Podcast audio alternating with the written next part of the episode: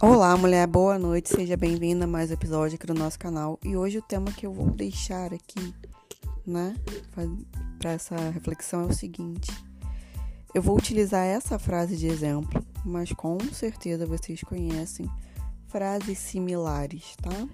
Que possuem esse conteúdo, que é mais ou menos o seguinte: por trás de um grande homem existe uma grande mulher. Então, se você nunca ouviu essa frase exatamente, com certeza você já ouviu algo similar, tá? E eu acho que é muito importante que a gente tenha uma reflexão do que, que existe por trás disso, tá? E uma coisa, a primeira coisa que eu, na verdade eu posso falar, né, é que ela soa como um elogio, mas na verdade, né, como muitas das coisas patriarcais, o que parece um elogio é um instrumento aí de exploração né, e muitas vezes violências, tá? Então a gente já começa a falar, vou dar aqui exemplo nas mulheres que eu conheço, seja na época de colégio, de graduação, de curso, de tudo mais, mulheres inteligentíssimas, né, que com certeza você também conhece, e muitas vezes quando a gente vai olhar como que tá fulano agora, aquela mulher que né, é tão brilhante e tudo mais. E muitas vezes a gente se dá conta que aquela mulher ficou estagnada, ficou pelo caminho. Né? Aquela mulher tão habilidosa, eu não tô falando só aqui questão acadêmica, tá? Tô falando habilidades de uma forma geral.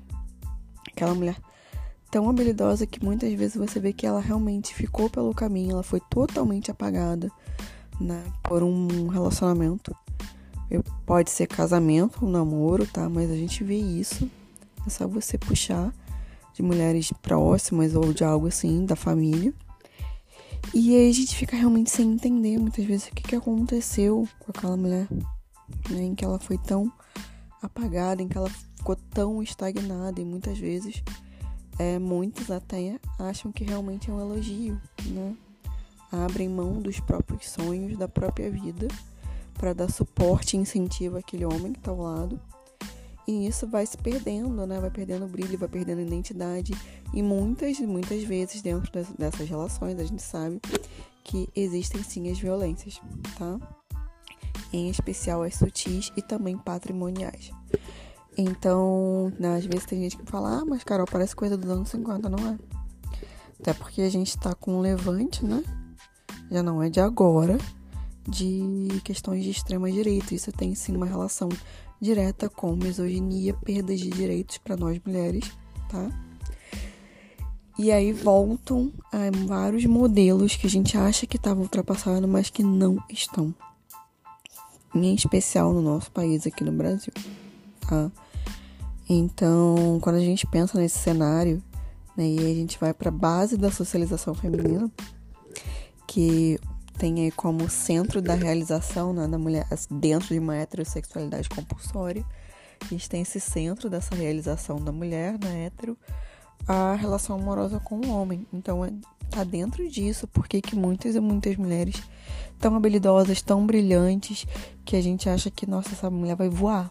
Porque que muitas ficam pelo caminho, porque que muitas ficam estagnadas. Tá?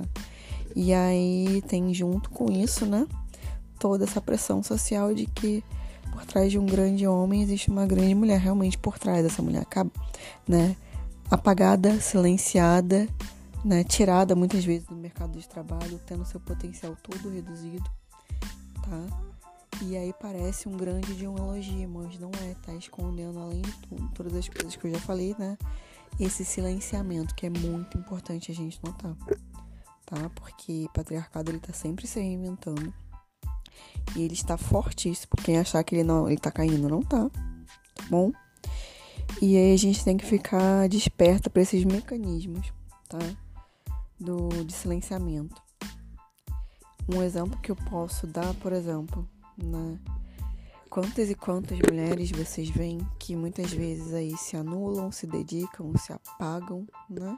Muitas vezes realmente deixam de trabalhar para ficar ali dentro de uma relação amorosa, dentro de um casamento, tá? Ou estagnam profissionalmente para dar todo esse suporte ali familiar. E é quando já não suportam mais, que conseguem finalmente sair daquela relação, não só o homem, mas como toda a sociedade diz para ela: Ah, por que, que você tá reclamando? Ah, você não deixou de trabalhar? Tipo, ah, você consegue refazer sua vida.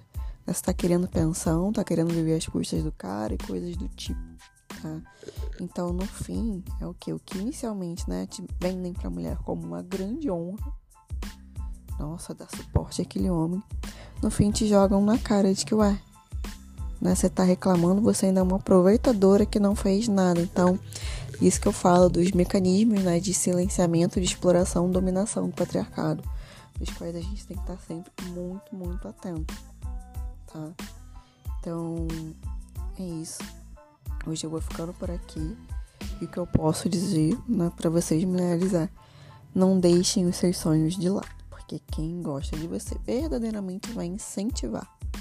A partir do momento em que você tem que se encolher para caber em algum local, tem algo errado.